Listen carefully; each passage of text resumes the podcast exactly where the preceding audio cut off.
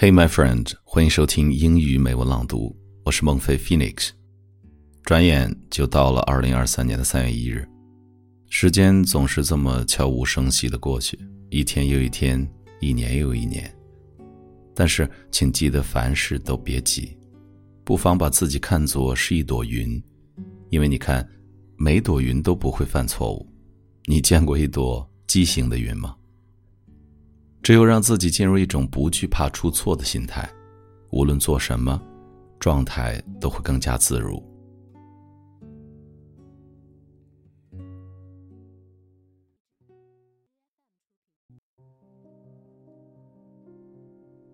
Time flies by so quickly.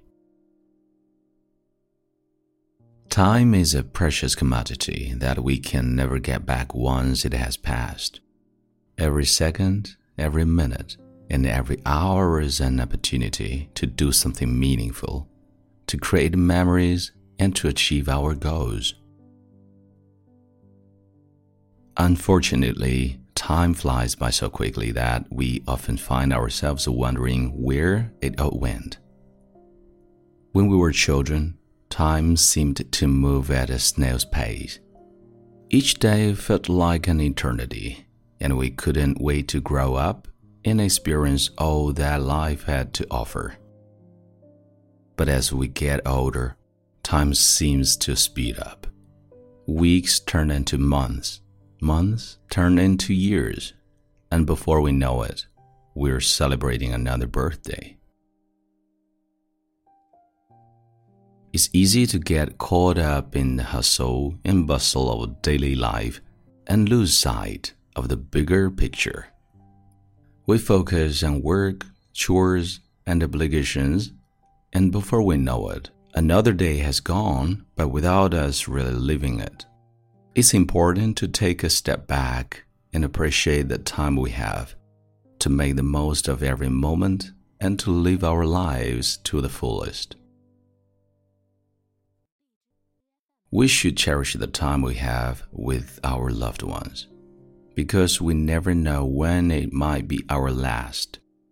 We should pursue our passions and dreams because life is too short to let fear hold us back. We should be grateful for every opportunity that comes our way because each one is a chance to learn and grow. Time is the most precious gift we have. We can't control how much of it we have, but we can control how we use it. Let's make the most of every moment and live our lives with purpose and passion. After all, time flies by so quickly, and we don't want to look back and regret the moments we let slip away.